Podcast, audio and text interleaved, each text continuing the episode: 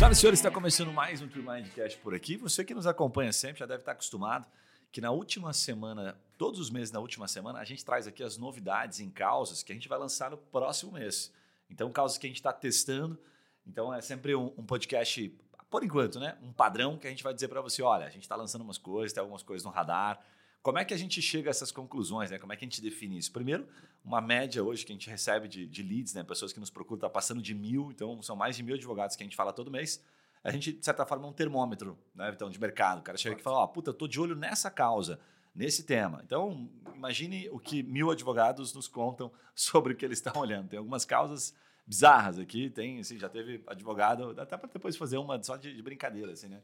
Teve já advogado apostando só em hospitais, hospitais não, em igrejas, direito eclesiástico. Falei, cara, esse foi inédito. Então aparece tudo. E hoje a gente vai contar aquelas que de fato a gente fala para o advogado: olha, eu topo, vamos fazer essa, essa aposta aqui, vamos, vamos testar essa causa, porque a gente tem alguns elementos que a gente olha, é, que a gente já tem, né, de certa forma, uma experiência bastante grande, porque a gente já errou muito, para dizer: ó, essa aqui tem um cheirinho aqui de resultado. E é isso que a gente vai te dizer hoje para você aplicar sozinho, para você, puta, eu quero fazer em parceria com a Turmind, gosto deles, para você cobrar da tua agência e colocar isso em prática. Então a gente vai ensinar como você faz a campanha e principalmente como é que você vende esse produto, tá? Quais são as dores, como é que chega, porque às vezes você está de olho num produto novo aí no seu escritório, pô, quero criar uma linha de produto novo, mas também às vezes não tem muita habilidade de como vender aquilo. Então a gente vai trazer um pouco da experiência que a gente tem e também, óbvio, do aprendizado que a gente tira dos próprios advogados. Ó, isso aqui se vende através de, dessa forma. É isso aqui que a gente vende quando chega o cliente através dessa causa aqui. Essa dor se vende dessa forma. Boa. Certo, Vitão? Top, vamos embora. Então, legal. Ó, a gente vai tentar falar aqui. São nove causas, a princípio, que a gente separou. Algumas a gente vai dar uma passagem um pouco mais rápida, né? Até porque a gente, é, algumas a gente tem um pouco menos de, de conhecimento, só perceber que é bem aleatório. Então, a gente vai falar é, basicamente do civil até o empresarial. Vai ter coisa realmente muito bacana, tem algumas coisas super legais. Mas algumas um pouco menos e outras a gente entra um pouco mais, porque a gente já tem mais é, feedback dos clientes. E aí, quando a gente usa o feedback de muitos advogados, fica fácil a gente trazer um pouco, compartilhar o conhecimento agregado de todos eles. Boa. Certo? Então, para a gente começar, cara, primeiro assim, é, como é que funciona esses testes? O que vocês falam lá pro pessoal do comercial e tal? O cliente, puta, quer fazer um teste uma causa completamente aleatória está na cabeça dele. Dá uma, uma ideia, fala uma causa aí meio que a gente tenha fechado recente, que você falou, nossa, vamos testar, vamos embora. Boa. Acho que a mais recente mesmo é a questão da, das criptomoedas, né? Uma, Boa. Um, é, um, é um bom nicho, a gente olhou para ela, mas assim, o que a gente fala muito para a pessoa é que existe um prazo, né? Literalmente um projeto. A gente encara isso como um projeto, como é, uma, uma experimentação de uma experimentação tipo de um laboratório, né? Quando a gente vai fazer vários experimentos, vários testes para lançar um medicamento novo na rua, a ideia é bem similar. Então a gente vai lá e resumidamente faz um tempo, né? Tem um prazo, máximo de três meses que a gente faz de testes para que essa campanha comece a tracionar e comece a gerar leads de maneira assertiva. Se isso acontecer, depois isso vira um contrato específico, né? Onde daí a gente coloca uma média mínima, né? Uma quantidade mínima de leads a serem entregues para aquele cliente e depois a gente leva essa tese para a rua para tentar trazer mais pessoas para fomentar aquilo. É, mas os testes especificamente eles funcionam de maneira muito rápida. Então a gente sempre está pelo menos a cada 48 horas, fazendo ajustes dentro das campanhas, dentro das estratégias que a gente traz para gerar o lead, para que o lead de fato gere e gere de forma mais assertiva, ou seja, um custo acessível é, e de forma replicável e também de forma consistente. Então a gente olha a cada 48 horas para fazer ajustes na campanha, depois que a gente alinha a causa em si, né? Porque aí a gente entra nesses detalhes depois de um briefing que a gente meio que faz com o cliente antes de entrar nas campanhas, nos criativos, etc. Cara, bem legal. Complementando um pouquinho, assim, ó, inclusive eu quero fazer uma camisa, Vitão.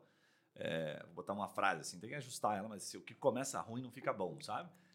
Geralmente não fica bom. Nem assim, você pensar um cliente, pensa um cliente, ah, o cara começou ruim, cara grosso, horrível. Não fica bom. Ah, nossa, o cara mudou, agora ele é um doce. São raras as situações. Fato. Até relacionamento, né? Geralmente, você começa ruim, rapaz. Então dá para usar isso para muitas coisas na vida. E no marketing não tem nada diferente. Quando começa realmente, ela vai dar, ela vai dar resultado, ela dá sinais para gente quais são os sinais, os primeiros sinais que a gente pega, assim, que é massa, né? O primeiro, a gente gravou um podcast, inclusive, acho que foi o último, né? O penúltimo, que a gente fala sobre os erros que a grande maioria comete. Se você não, não ouviu, ouça, porque está muito bacana esse podcast.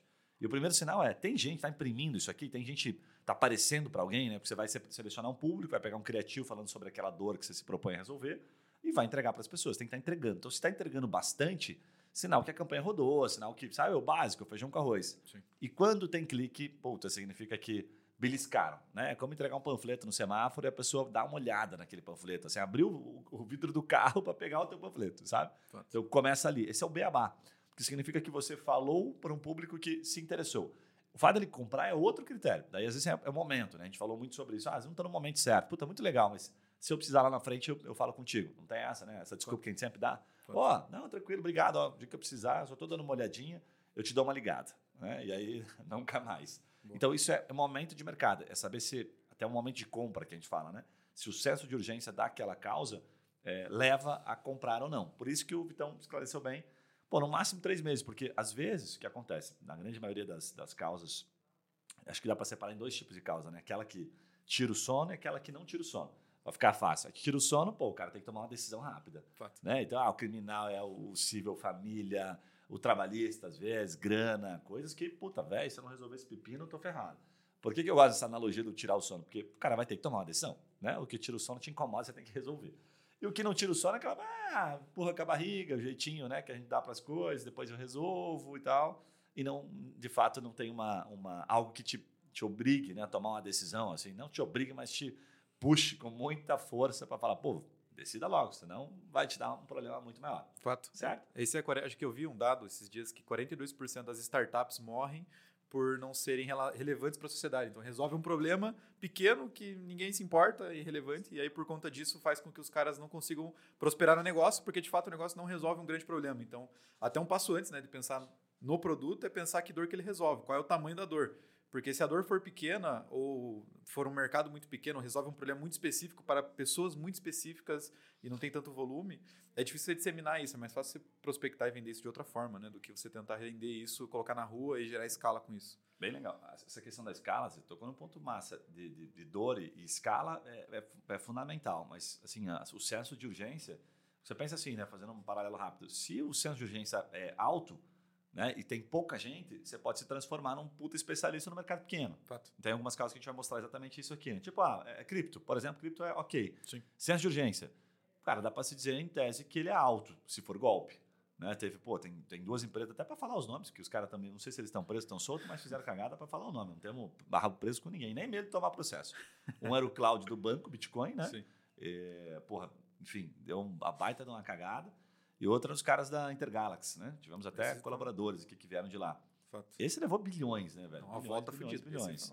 Então, e tive pessoas próximas, inclusive minha esposa e tal, amigos próximos que perderam muita grana. Gente que vendeu apartamento, não sei o quê. Então, cara, a dor, se o cara vê alguém falando, ó, oh, velho, você que perdeu grana, foi prejudicado pela empresa XYZ, é, e você está tentando aí reaver o seu, né, o seu dinheiro que foi que você perdeu, puta, cara, a gente tem especial. Cara, na hora, né, velho? Senso de urgência, pô, então, amigo que perdeu lá o bem próximo meu, meu, meu compadre, 150, 200 mil, assim, sabe? Então, pô, o cara tava dependendo daquilo. Então, porra, para ele, o senso de urgência é altíssimo. Para ele, para qualquer um. Então, alta, né? É, é, o senso de urgência é alto, mercado relativamente baixo, vamos colocar assim. Nesse caso, ok, porque o cara deu golpe, muita gente perdeu, então até ficaria relativamente Sim. alto no né, mercado. Mas, na média, é um, tende a ser um mercado menor, porque você não vai ter golpe o tempo todo. Sim, não é que nem aposentar. Né, velho? Porque estão dando golpe o tempo todo. Mas enfim, acho que deu para entender, né? Ficou, ficou fácil de entender. Boa. Que dependendo do mercado, o bicho pega. Enfim, então essa questão de senso de urgência, ao meu ver, ela é puta, fundamental. E qual que é o percentual de senso de urgência? Para finalizar essa parte de como isso funciona. Cara, é 5%. Então você tem que ter tido, pelo menos assim, pô, gerei 100 leads. Pô, 5 tem que ter, tem que ter comprado, entendeu? Tem que ter avançado para um contrato. Se não avançou ninguém, entendeu? O cara, puta, massa, ó, até tem interesse, ali ficou, beliscou, curioso, mas não comprou. E aí a gente está três meses, porque às vezes o tempo, né, o, o deadline que a gente fala no comercial, né, que é para o cara fechar o negócio, para tomar a decisão, falar, então fechou, vou assinar, ele aumenta um pouquinho, ele é mais longo. Então vamos imaginar aqui, no primeiro mês você fica ali ajustando campanha, mexendo, mexendo, acertei. Começou legal, começou a gerar leads, aí passou duas semanas, até você botar no ar. Aí começou a gerar leads, aí puta, chegou lead, acabou o primeiro mês. Aí você atendeu, né? Daí puta, reunião, follow, blá, blá, blá, fechou. Né? Então, sei lá, um follow de, de uns dois, três follows para você fechar um negócio, então a tua curva, o teu tempo de fechamento já foi para 30 dias, acabou dois meses. Fato. Entendeu? Então já foi dois meses. E aí o terceiro mês é para você falar assim: deixa eu ver quantos fecharam, fazer a conta e ver se dá tração, que eu acho que é o ponto mais importante. A tração a gente fala o seguinte, para ficar fácil. Você colocou 20 reais, né? Pensa aí que você botou simbolicamente 20 reais, seja no Instagram, no Facebook, né? No Google para trazer lead. E trouxe com 20 reais 10 leads. Então cada lead custou 2 reais para ficar fácil a conta. Quando você bota 40, dobra o número de leads? Geralmente isso não acontece. Causas boas que tracionam muito rápido, dobra. Por quê? Porque significa que tem indicadores dentro do software que mostra isso, que é bem legal. Sim. Que ele mostra, ó, tem muito mais gente procurando, tá? Muito mais gente. Então, se você tiver cinco vezes mais dinheiro, você vai impactar muito mais gente.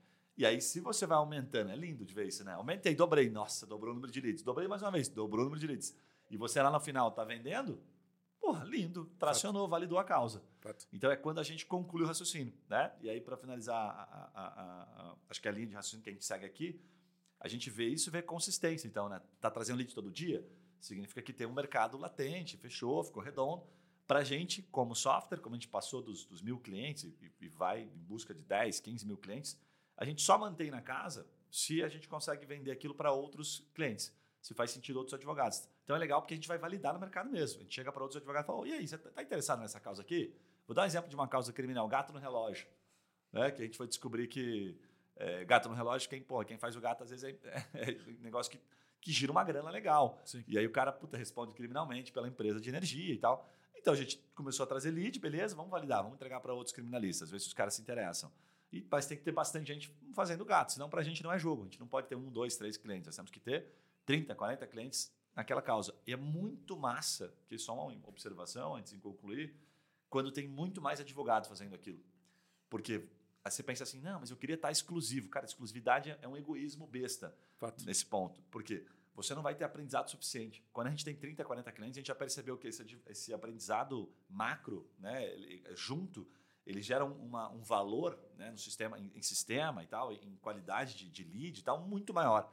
Então, essa união, meio que aquela, coisa, aquela frase meio comum né, de açúcar, né, a união faz a força, é basicamente o que acontece mesmo. Quanto mais cliente comprando daquela causa, até porque você não vai conseguir atender o Brasil todo. Fato. Melhor fica. Melhor fica a qualidade, mais a gente tem aprendizado tudo quanto é lado, a gente tem uma porrada de tudo quanto é lado ó, oh, não está qualificado, melhor isso aqui, melhor aquilo ali. E cada vez a gente fica melhor. E aí, no final, todo mundo bebe água limpa. Fato.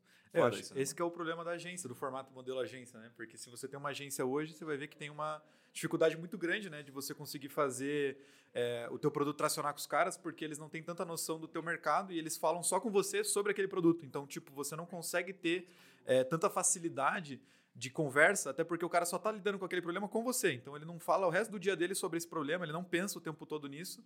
E ao mesmo tempo, quando ele tem 20 clientes do mesmo problema, aí fica mais fácil de resolver, porque ele já falou com um cliente que teve a mesma coisa que você, ele resolveu daquele jeito. Então fica mais fácil de você replicar e trazer soluções de forma até mais efetiva e mais rápida quando você está num formato compartilhado, vamos dizer assim, ao invés de você estar tá num formato exclusivo, que vai levar mais tempo até, né? Pode ser que nunca gere resultado porque o cara não entende, e não é porque ele não entende, porque tem uma limitação ali. E aí, às vezes, um outro advogado que já fez e deu certo poderia trazer esse aprendizado para você, mas você pediu para ser exclusivo e não consegue compartilhar essa informação, né? Top demais. Então, vamos, vamos agora que a gente explicou, né, sobre como a gente faz essa, essa estratégia, como é que você vende para esses caras. A gente falou um pouco sobre vender, vamos entrar agora, né? Vamos começar a primeira. Explica um pouquinho dessa de recuperação judicial. Dá até uns dois, três exemplos. Você escolheu os dois, três exemplos? Claro, clientes reais, tá? Sim, clientes sim. que, de fato, a gente já designou para os advogados, clientes que chegaram, mas a gente tem acesso à historinha. Essa é a parte mais legal. Conta um pouquinho sobre essa. Boa. Tem um cara aqui, por exemplo, lá do Rio de Janeiro, que é recuperação judicial, e a gente pergunta primeiro, né? Se a empresa do cara tá com dívidas, de fato, né? Então tá com a corda no pescoço, ou se é só uma preocupação futura, eu acho que estão caminhando para o buraco e queria evitar cair lá, né?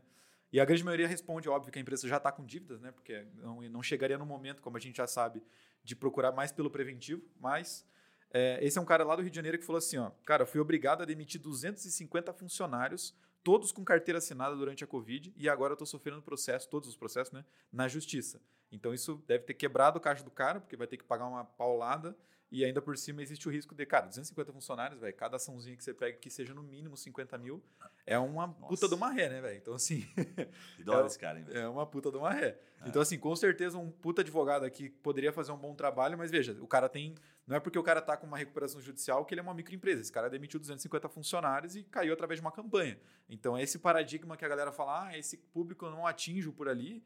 Cara, a gente já viu que isso caiu por terra várias vezes, tá? Então a gente de fato consegue. É, lógico que vem. Né? de passagem, que puta lead isso aí, velho. Fato. Sim, tirando a questão do problema do cara, né? Mas, pô, puta lead, porque é um baita de uma empresa. Boa. É, 250 é uma empresa de, de middle, é uma empresa grande, então, Boa. animal. Tem um outro cara aqui que é de São Paulo, daí, que a empresa também já está com dívida. Ele falou assim: tem um parcelamento de impostos fiscais e parcelamento junto ao Banco Itaú, totalizando 30 mil reais por mês que o cara fez de parcelamentos. Então você imagina o tamanho da dívida agora de pagar 30 pau por mês e o cara não conseguir fazer uma. não conseguir trabalhar direito, né? Porque imagina, o quão, o quão o cara não dorme pensando que ele está devendo 30 mil e cada mês que passa é um boletim de 30 mil que se ele não pagar gera um juro bizarro. Esse é um outro puta lead também que veio através de recuperação judicial. É, tô até vendo mais alguns aqui, mas, cara, só para vocês terem uma noção né, do que, que, de fato é possível gerar hum, de empresas, né? Não estamos falando aqui de, de, CNPJs de fato. Claro que vem o MEI junto, mas é, só esses dois por si só, numa linha de 10, já valeria muito a pena pagar para receber. Né? Deixa eu fazer uma observação só, Maninho, porque assim, ó, a gente é, foi, aprendeu né, com alguns advogados como o que, que vende né, para esses caras, sabe? Isso foi um aprendizado super legal, assim. Como é que a gente vende para esses caras, né?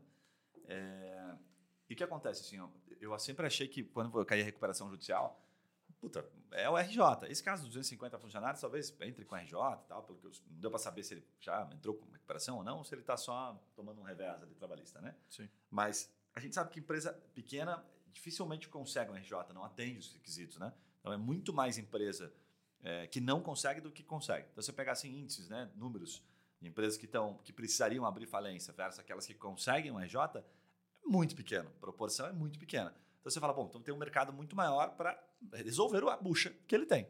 Tá? Aí você pensa assim, pô, cara, mas o cara está endividado, o cara não tem dinheiro, olha o caso dos 250 funcionários, alguma coisa deve ter sobrado, sobrou patrimônio, está preocupado, ele está correndo atrás. Sim. O outro que você comentou também tem dívida no CPF e tal, então geralmente tem patrimônio. Então esse cara está disposto a contratar alguém, então um senso de urgência alto, para, pô, cara, me ajuda a sanar essa dor, né? essas noites mal dormidas. Alguém para dar aquela segurança. E aí, cara, vários advogados, acho que esse é o insight de venda. Que a gente conheceu aqui que, puta, fazem muito, um trabalho muito massa nisso. Eles entram com o lado consultivo. Primeira coisa que o cara faz, pô, então peraí, vamos, vamos primeiro colocar as cartas na mesa e vamos tentar equilibrar as coisas. Né? Então, deixa que eu vou entrar em contato com o fornecedor. Então, o advogado entrando em contato com o fornecedor é bem diferente do cliente entrando em contato com o fornecedor. Tudo bom? Olha, estou entrando em contato para dizer que há interesse em solucionar, eu quero saber se vocês estão dispostos a ouvir uma proposta, a flexibilizar. Fato. Então, essa, essa, essa troca, essa consulta, puta, vale uma grana. Né? E aí o cliente, pô, que massa, vai fazer isso então? Vai conseguir equalizar, os caras estão dizendo que vão me matar e aquela coisa toda. puta, sim, então fechou. Então, acho que isso tem um, um valor, uma percepção de valor animal. Então, não é olhar para o RJ e falar, não, puta, o cara, eu vou entrar com o RJ, não vou conseguir. Não, é, é, é antes disso. É dar paz. Eu acho que no final o advogado consegue dar essa paz. E aí, óbvio, caso a caso, dependendo do cliente, por óbvio, às vezes ele fechou uma banquinha, não vai ter dinheiro para te pagar. Sim. Mas como a gente viu, tem muito lead qualificado, então para a gente é uma baita de uma porta de entrada. Fato, exatamente. Lembrou de mais algum ponto sobre essa causa, menino? Cara, eu, eu, vejo que é isso e também tem uma questão ali que você, pensando por essa linha em termos de, de monetização, você poderia cobrar um FII mensalzinho do cara ali, tá ligado? Até a banquinha, tipo, cara, vou renegociar tuas dívidas aqui me paga trezentão, quinhentão por mês. Se você ah, pega 10 banquinhas, você pega 10 banquinhas, você faz 3 mil recorrente e ele não deve para tanta gente assim, né? É uma banquinha, não é tipo uma metalúrgica, sei lá, qualquer coisa nesse sentido, que tem vários tipos de fornecedores diferentes. Às vezes é um fornecedor e a receita, né? Geralmente todo mundo deve pro governo também. Então fica mais fácil de você, não é um trabalho complexo, o nível de complexidade é baixo, então você pode cobrar mais barato, mas ao mesmo tempo você cobra uma recorrência ali que o cara cabe no bolso dele. Então, mesmo devendo, o cara te paga 300 por mês e você tem ali 10, 15 clientes na carteira que te garante uns 3, 4 mil fixo para você mexer com campanha, para você fazer o que você quiser. É, e você diminui a barreira de entrada para o cliente que é pequeno, porque, óbvio, é todo mundo mira no peixe grande, mas ninguém atende o pequeno. E aí é uma puta oportunidade que sobra, porque a maioria do mercado é cliente pequeno. É, e quando você pensa dessa forma, você enxerga que às vezes você pode atender os dois. E aí o pequeno te paga só os teus custos e o grande, de fato, sim, é quando você bota dinheiro no bolso. Né? Então é uma questão só de perspectiva, de como que você enxerga a, a forma de monetização como uma coisa sempre positiva. Eu não acho ruim ganhar dinheiro, independente do dinheiro que seja. É, mas tem advogado que acha ruim ganhar pouco dinheiro. Então uhum. é uma questão só de perspectiva. Né? Cara, conta um pouquinho, vamos para a segunda aqui. É, execução de títulos extrajudiciais. Como é que a gente está? Qual que é a dor aqui? O que, que a gente está exatamente? Como é que a gente está divulgando isso tal? O que, que você pegou Boa. aqui? Cara, eu acho que essa é uma, é uma, uma causa também interessante pelo nível de urgência, porque é o famoso cara que quer cobrar, né? Tem alguém me devendo, eu preciso de dinheiro e esse cara está me devendo, eu quero cobrar ele.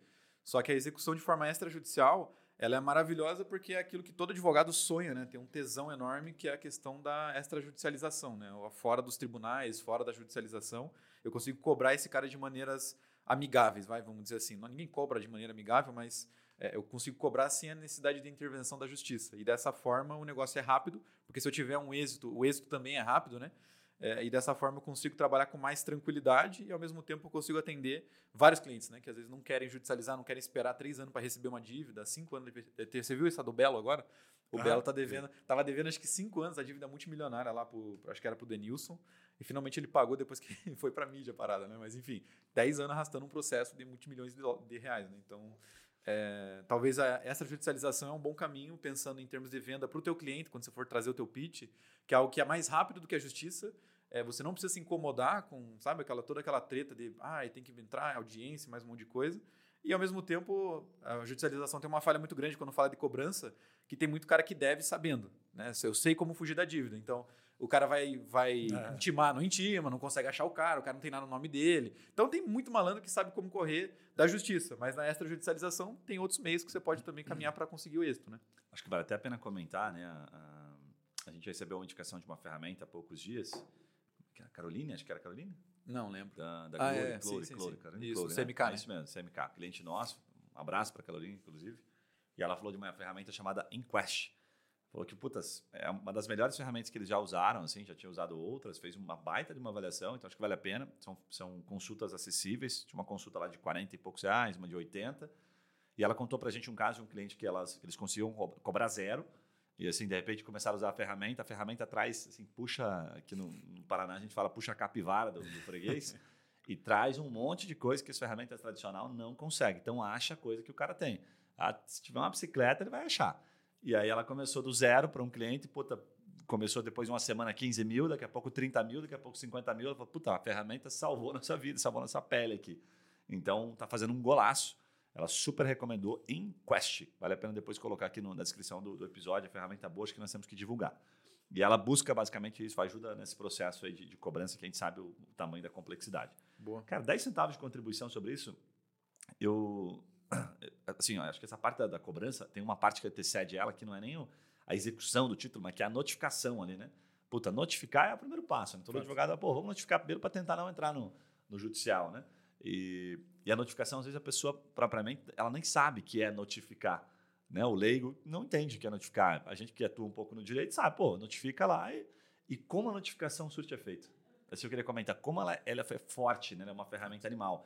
Então, ah, pô, tô pensando em pegar uns caras que nem estão ainda na fase de executar. O cara, puta, estamos devendo para ele. Exemplo, aqui a gente às vezes notifica uma empresa ou outra por descumprimento de alguma coisa. Também recebemos, às vezes, eventualmente, algumas, algumas notificações. Então, é tomar lá da cá. E o que, que a gente leva em consideração? Pô, não fui atendido, não cumpriu. Primeira coisa que a gente faz, puta, notifica por e-mail. Estou falando algo básico para advogado aqui, né? Sim. Mas o cliente não sabe disso. Fato. Entendeu? O cliente não sabe. O cara está te devendo faz um mês. Poxa, vamos notificar esse cara. Vamos, vamos mostrar que você tá puto e vai acionar. Né? Então, antes de qualquer via judicial, pô, notifica ele. Então, vender dessa forma, empacotar desta forma, Fato. é legal porque parece que já vai resolver o problema. E muitas se resolvem só numa notificação. O cara fala, puta, agora fudeu. Fato. Né? Sim, é. Fato. Isso é um ponto interessante porque, esse falando de vendas de uma forma geral, cara, esse acho que é o maior problema, não só para o advogado, mas para qualquer vendedor que está muito tempo trabalhando com um tipo de produto no mercado porque você cria uma, uma concepção, o teu entendimento daquilo é muito profundo, então você conhece cada detalhe de como é que você vai fazer, os entendimentos, jurisprudência, todo detalhe você conhece, cara, de cabo a rabo, tudo. Só que o teu cliente não sabe disso. E algumas dessas coisas, como a notificação, para nós é muito óbvio, é muito simples, não é uma parada que para mim gera valor. Tipo, ah, uma notificação, como é que eu vou cobrar 500 reais para fazer uma notificação? Mas o teu cliente não sabe disso. E aí, por você, né, a tua própria crença te limita na hora de você vender, porque daí você fala, ah, não, não vou vender uma notificação pro cara, parece que eu tô passando a perna nele. É. né, não faz sentido. E na verdade, sim, cara, é você mesmo que está se limitando. Então, quando você enxerga que tudo que você sabe é o que mais tem de valor naquilo que você entrega, você passa a entregar tudo como uma coisa, nossa, uma puta parada. E o teu cliente enxerga como uma puta parada porque ele nem sabia disso. Então aí você já consegue ter uma melhora nas tuas vendas porque você passa a enxergar tudo como uma coisa muito valiosa. Porque o meu conhecimento, dediquei 10 anos essa parada aqui. Então, cara, não é uma simples notificação, é uma notificação que eu faço aqui com 10 anos de experiência. Dessa forma você consegue fazer uma venda melhor do que se você pensasse que a notificação, ah não, mas pô, vou vender só a notificação extrajudicial. Sabe? Eu acho que isso também entra um pouco nesse detalhe para melhorar um pouquinho essa, as abordagens de uma maneira geral, assim, sabe? Bom demais, bom demais. Próxima causa, Livitão. O que você estudou sobre medicamentos de alto custo? Boa. Cara, medicamento de alto custo, é, até conversando depois com, com, o parceirão lá, com o Ciro, né, no final de semana que a gente se encontrou aí. Boa. É, cara, é, tem muito nicho na área da saúde, assim, subnichos, né, que valem a pena depois serem prospectados e tal. A gente encontrou aqui Dentro do nicho de medicamentos de alto custo, né? Então, para quem não conhece muito, não é muito familiarizado com a tese, resumidamente, o plano de saúde não paga né, um medicamento caro que a pessoa requer e precisa para fazer algum tipo de tratamento específico, o plano de saúde não cobre, mas, na grande maioria das vezes, é devido né, essa cobertura, e aí é possível sim você entrar com uma ação, com uma liminar ou alguma coisa nesse sentido para garantir o tratamento. Quando a gente fala agora especificamente de pacientes oncológicos, primeiro estou falando dos maiores mercados em termos de pessoas que sofrem de algum tipo de doença no Brasil, é, que necessitam de tratamentos caros. E a, o grande detalhe é o mercado, velho. Esse que foi um detalhe interessante, até conversando com um cliente nosso, que foi o cara que liderou essa tese junto com a gente. Cara, quando a gente fala de tratamento oncológico que funciona, é, a grande maioria dos tratamentos que funcionam muito são tratamentos diferentes. Então, são tipo de teses estudadas, estudos recentes, coisas muito novas que acabaram de serem lançadas, vai, vamos dizer assim, no mercado. Só que o Brasil não é um nicho, não é um ninho para isso, né? Não é um lugar que tem, que constrói muitos estudos. Isso é muito fomentado financeiramente lá fora. Estados Unidos, Europa, financia muito tratamento novo, pesquisa nesse negócio e tal. E o que faz com que os tratamentos que surjam, eles já são aprovados pela FDA, né, que é tipo a Anvisa lá dos Estados Unidos, ou pela EMA na Europa, só que no Brasil não é aprovado. Então o tratamento funciona, as pessoas podem receber ele, o médico conhece, recomenda esse tratamento, só que por não ser aprovado no Brasil não está no hall da ANS.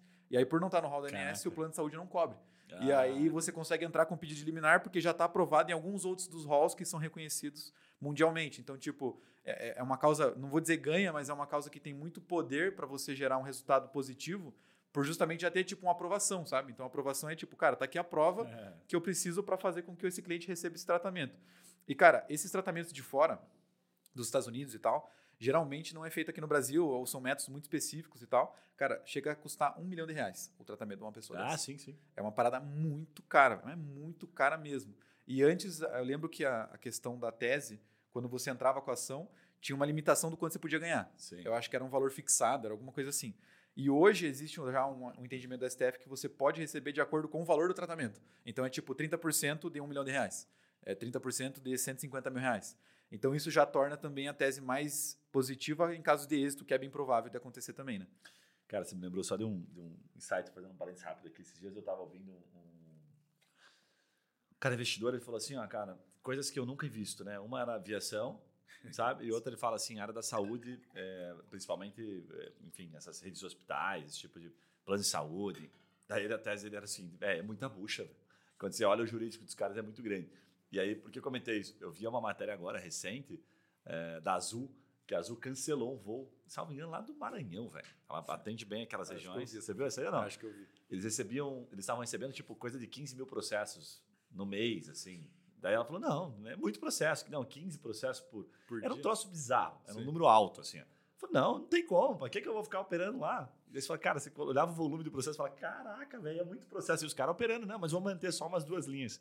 Aí você fala, cara, ou a margem é muito alta, daí ele explicando, né, que na verdade essas empresas é um giro muito alto, né? É uma Sim. loucura, né? Como acontece, como a, a, conta como é feita. Sim. Então, a saúde aqui, falando de saúde, puta, é outro, outro negócio que tem problema para tudo quanto é lado, né, velho? O tempo todo os caras não tem paz, né? Não tem paz. Não, de Enfim. fato. Criptomoedas, Vital.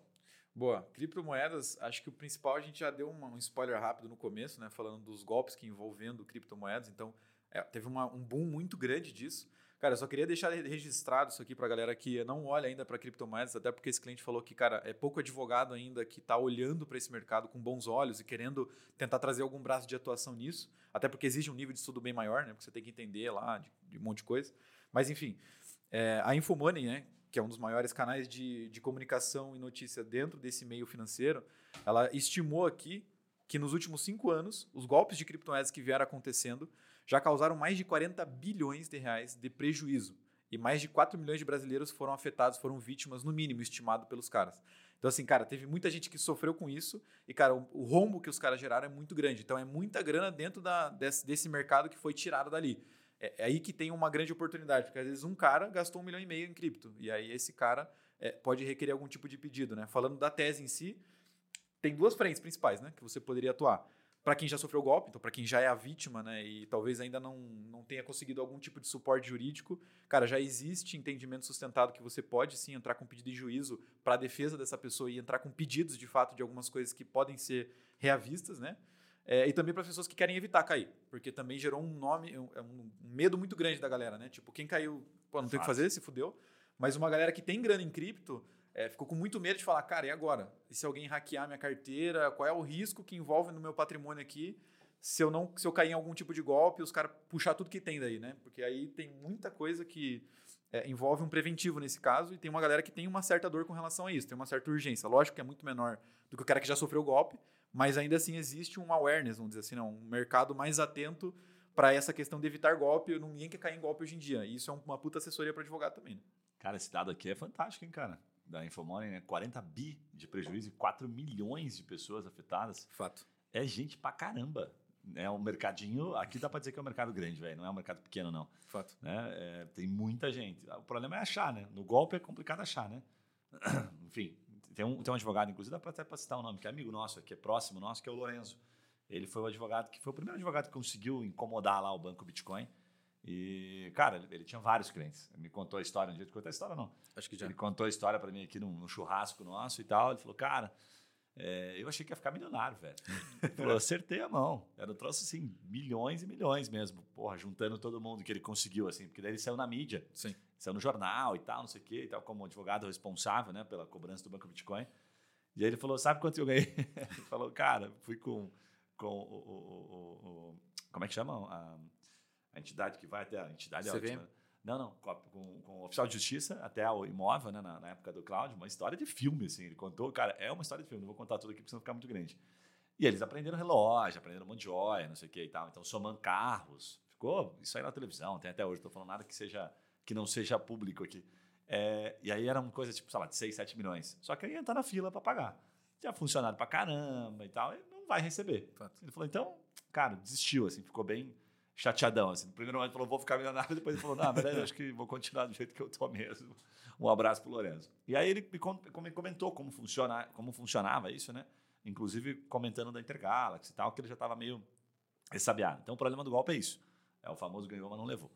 Muito bacana, cara. Essa tese aqui, de fato, acho que tem bastante coisa. Mas essa de, de você estruturar, é a que eu mais gosto. Ela é meio parecida com a recuperação ali, né?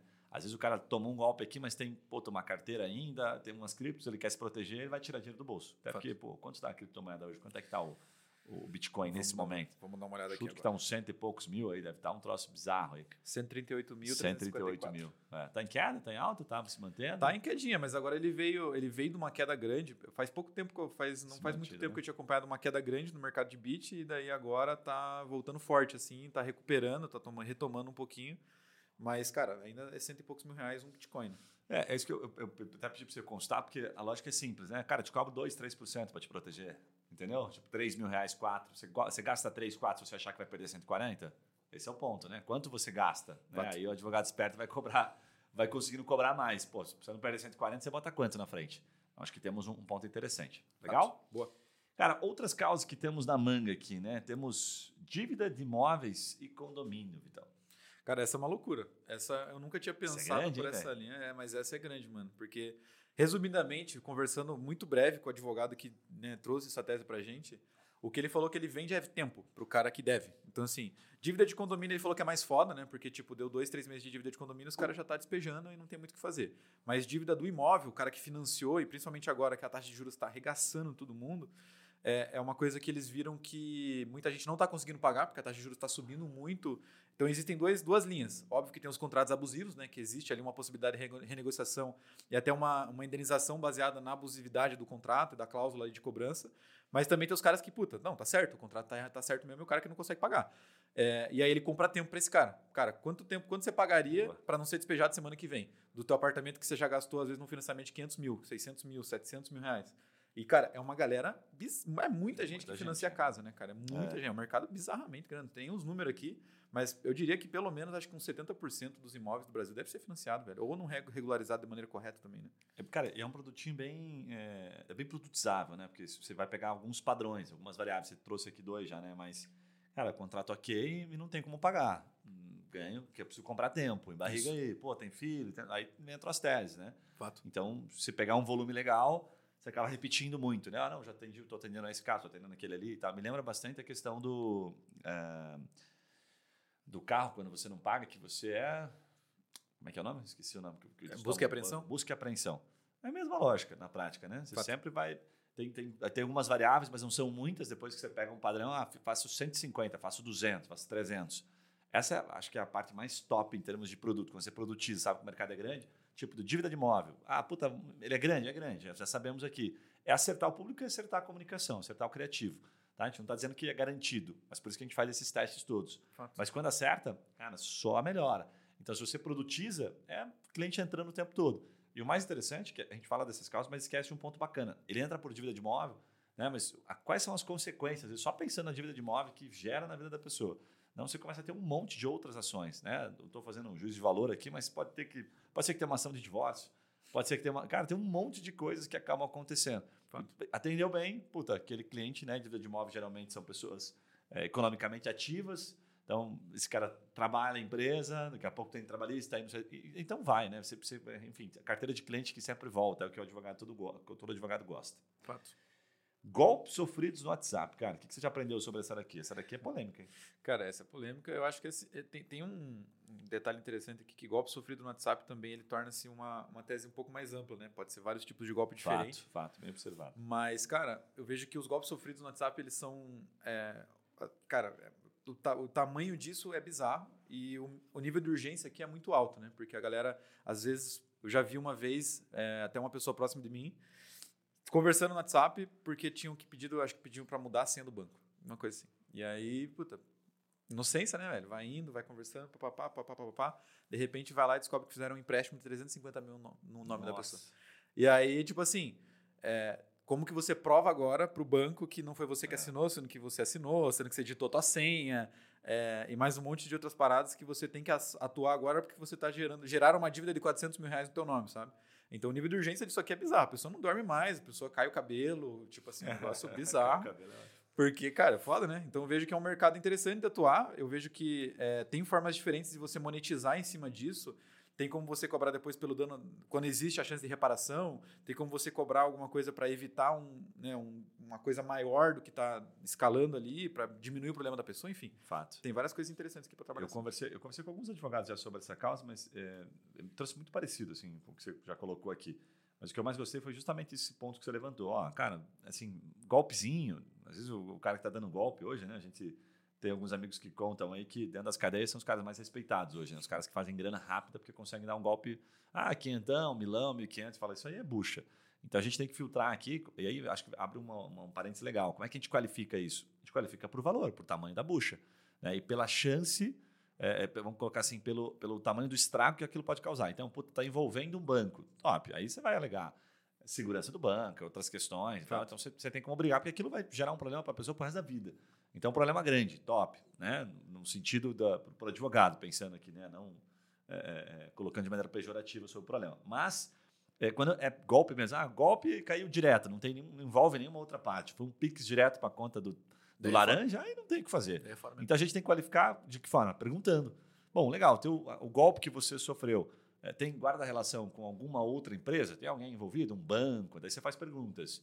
Né? Um software, um aplicativo, Sabe? Qualquer tipo de empresa. Sim. Opa, então legal, existe um terceiro. E qual é o valor disso? E aí a gente começa a filtrar. E aí vem um ponto legal. A gente tem que descobrir, porque como tem muita gente caindo em golpe, a gente tem que, tem que, ó, tem que fazer isso, tem que valer a pena, né? Depois desta qualificação, tirar aqueles que não fazem sentido, que nenhum advogado vai querer, né? E ficar só com o filé mignon, vamos colocar assim. E aí a gente avalia quanto custou esse lead, para daí a gente repassar para os nossos clientes e tornar isso um processo internamente. Né? Então é dessa forma que a gente faz. Bom, até as casas de aposta, tá rolando bastante agora, alguns golpes de casas de aposta, assim, aquelas apostas esportivas, é, bet não sei o quê, tem várias bet pequena que na verdade tem uma empresa por trás, é uma laranja, e daí, tipo, é bem forte essa questão. Acho que já rolou bastante notícia disso lá no Rio de Janeiro, inclusive. Depois eu tenho que Muito estudar bom. um pouco melhor sobre isso aqui para lembrar, mas é, eu lembro que teve alguma coisa bem grande assim com relação a essas empresas de, de aposta esportiva. Top, maninho. O que, que você lembra de crime de trânsito aí? Cara, crimes de trânsito, eu diria que é bem comum. Eu vejo, acompanho bastante, eu sei que tem o hábito de assistir YouTube, eu sou um consumidor ávido do YouTube, tem muito vídeo de daqueles canal de moto, sabe? Tem muito motoqueiro que tem canal de moto e só posta, tipo, gravando o dia a dia ali. Cara, a quantidade de coisa bizarra que acontece, assim, ó, é violento esse negócio. Tipo, o último que eu assisti ontem, por exemplo, eu lembro que o cara teve uma discussão no trânsito. Não sabia que eu assistindo essas coisas. É, né? eu assisto, mano. Pô, conteúdo muito bom.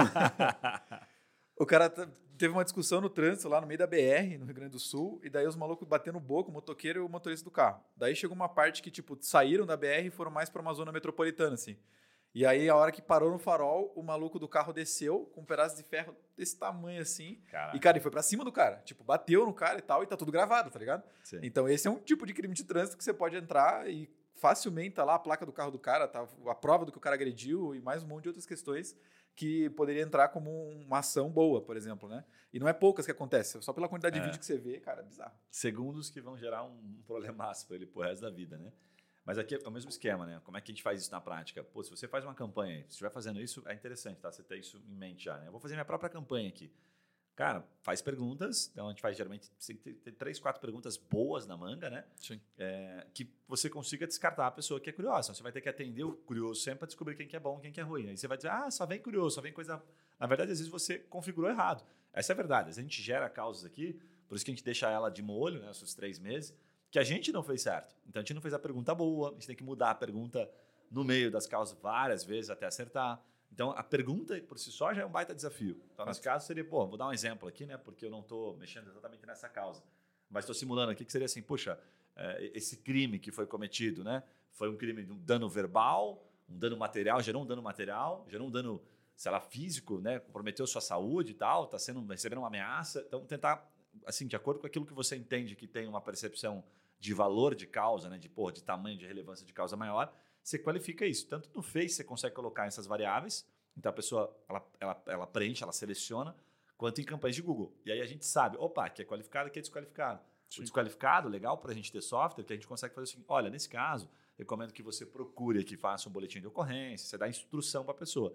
Mas se mesmo assim você tiver interesse em procurar, né, em falar com o nosso escritório aqui, para entrar com uma ação e tal, enfim, beleza, top, pode falar com a gente, né? Então clica em falar comigo. Mas você já responde para a pessoa dizendo: olha, é mais ou menos assim, não vai dar nada isso aí. Sim. Mas se você quiser pagar, ok, aí eu posso entrar com o processo. Então, o software a gente consegue fazer isso, ferramentas sim. Então, dependendo do que você estiver usando, você fica um pouco mais limitado, você vai ter que dizer para a pessoa. Ok? Então, isso é um ponto importante aqui da Tem qualificação. um desafio, né? Que é a questão de onde achar esse cara da maneira mais correta Verdade. possível. Então tem que ter. É vários testes que a gente tem que fazer, mas eu vejo que às vezes é acertando num. Quanto mais for viral o, o público, talvez se torne um pouquinho mais fácil. Então, por exemplo, tem muita gente que fala da tese do caminhoneiro lá, né? Do, dos- do, do salário, equiparação, não lembro exatamente o que, que era. Trabalhista para caminhoneiro. Esse é um cara que, se você pegar uma causa dessa, você conseguir achar um cara, você acha mais 10, mais 20, porque os caras são muito conectados. É um público que é muito tipo exército, é muito tem essa disseminação.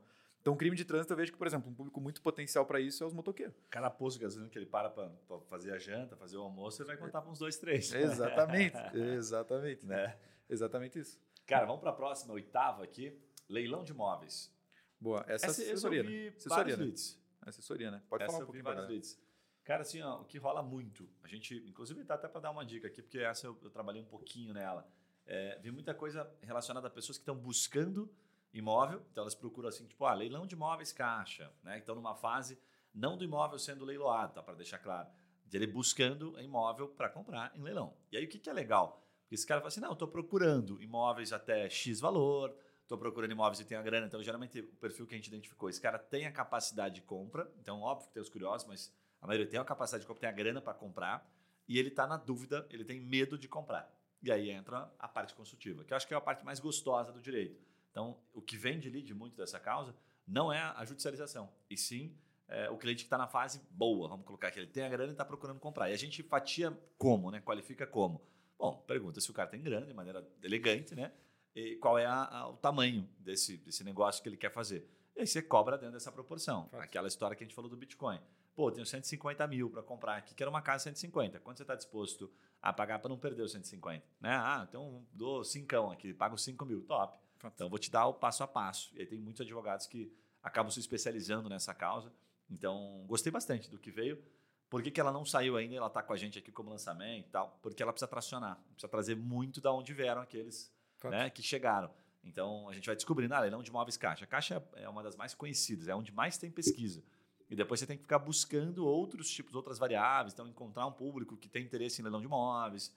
Então geralmente não é, é, o tipo de causa que você tem uma, uma curva, uma curva não, mas uma velocidade de fechamento tão rápida. Fato. Porque o cara tá com a grana, ele tá numa Tá situação- pesquisando, né? tá pesquisando, ele tá investigando. Puta, será que vou? Será que não vou? Né? Será que faço? Será que não faço?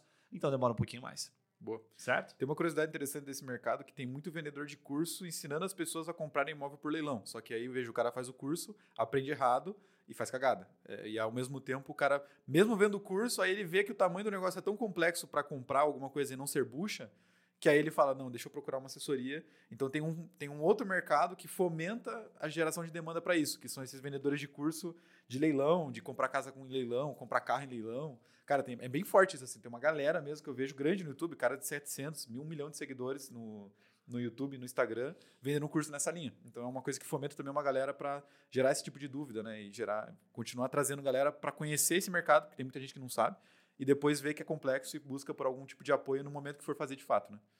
Muito bom. Cara, é, última causa aqui para gente, a gente falar: cidadania e visto americano. Cara, isso é interessante. Cidadania é. americana eu já sei que é uma bucha absurda, assim, o nível de complexidade legislativa para conseguir o green card é violento. Mas o próprio visto, mano, eu vejo que ele tem um bom potencial porque a galera às vezes vai buscar pelo visto, ele é um produto de entrada, eu diria assim. A cidadania é tipo filé mignon e o visto ele acaba sendo o produtinho de entrada.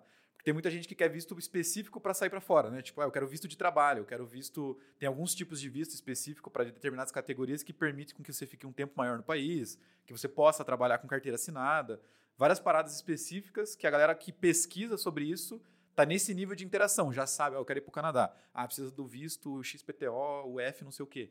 É, esse é um tipo de visto que o cara já sabe e ele já vai procurar por esse tipo de visto específico. E ali é onde você pega ele.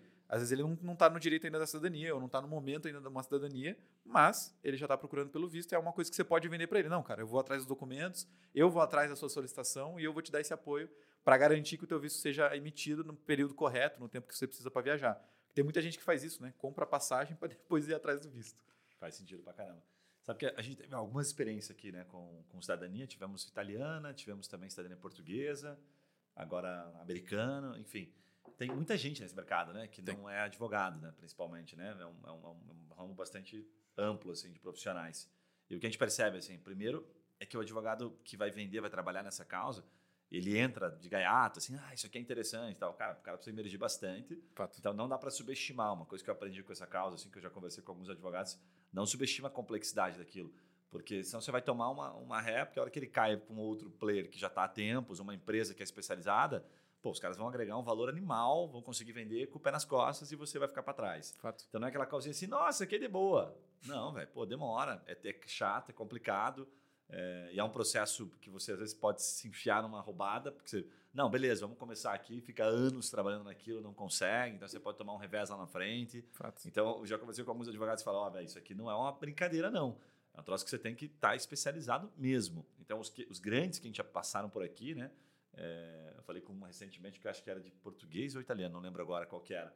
Mas ele já tinha feito vários e vários processos. Esse é um mercado extremamente nichado e de caras muito imersivos. Então tem que tomar muito cuidado. Essa é uma causa que a gente tem muita dificuldade sempre de tracionar, justamente porque tem muitos bons players atuando e esses bons players eles elevam o preço. Né? A gente fala assim que eles, eles tornam mais caro, porque eles fazem já esse marketing há muito tempo. Sim. Então, quando você vai fazer, ah, eu vou começar agora fazendo aquilo, a tua curva de aprendizado frente a eles Nossa, é, é. Né? é tipo direito aéreo, assim, sabe? Complexo demais. Ah, eu adoraria e tal, porque eu sei que né, tem um, um resultado no Civer rápido, não sei o quê, mas não é tão fácil, porque você tem bons players jogando esse jogo há bastante tempo. Então o algoritmo deles já está redondo, os caras sabem quanto eles podem pagar por lead, porque eles já têm toda a máquina funcionando há bastante tempo. Então não dá para subestimar é, a complexidade de fazer isso acontecer. Boa. Certo, Maninho? Pô, conseguimos cumprir aqui, cara, o papel das nove causas. Boa. Então, recados paroquiais, então, essas causas, por exemplo, o advogado está nos ouvindo. Pô, gostei de uma aqui. Ele pode entrar em contato com a gente, pedir para receber uns leadzinhos, né? experimentar essas causas aqui, fazer uma degustação, como a gente fala no bastidor ou não? Cara, essa é mais difícil, né? Porque a gente está tentando tracionar primeiro, depois a gente entregar os leads. Pode ser que no momento que você está vendo esse vídeo, já quem sabe a causa não está tracionada, então nada impede o contato. Manda é. aí pra gente, porque numa dessas. É, sim, liga pra nós. Às vezes se tiver sobrando ali, a gente faz isso proposital mesmo. Sim. E a gente vê que você tem potencial, a gente vai querer te vender, dizer, toma uns cinco aqui então. Logicamente. Tá? E aí depois você nos conta. A gente já fez isso várias vezes. Né? Logicamente. Né? Mas nada impede também, se alguma dessas causas não, que você pensou aí, que tá no teu radar, no teu escritório, você nunca conseguiu tracionar ela de uma maneira assertiva. É, e não tá nessas listas que a gente falou, também nada impede. Traz pra gente, porque a gente traz. Tem um, hoje a gente tem um time interno dedicado só para fazer esse tipo de busca, só para desenvolver esse tipo de tese. Tem tipo um laboratório aqui dentro Então você entraria direto no laboratório já conseguindo tracionar e nesse primeiro momento você tem exclusividade, né? Então, tipo, os primeiros três meses, tudo que chegar de lead é só seu, né? Então a ideia é que isso também se fomente para a galera. Então venha conversar com a gente aí para um projeto. Sabe o que eu acho legal desse nosso formato, para finalizar? É que a gente não, não fica com o cliente é, é, se fato. não der certo. Senão, porque para a gente também não é jogo. Nosso Exato. formato hoje é olhar para 10, 15 mil clientes, então a gente só olha para causas que tracionam muito. Para a gente não é jogo. Então, é, é, a, relação mais honesta, eu diria. Porque como agência, às vezes, a gente tinha que falar, não, vamos ficar tentando, mudar, vai mudar. E ficava, quanto mais meses. o cliente fica, melhor, né? Porque mais a gente ganha. Mas agora, como, como software, não. Quanto mais ele fica e não gera resultado, mais a gente perde.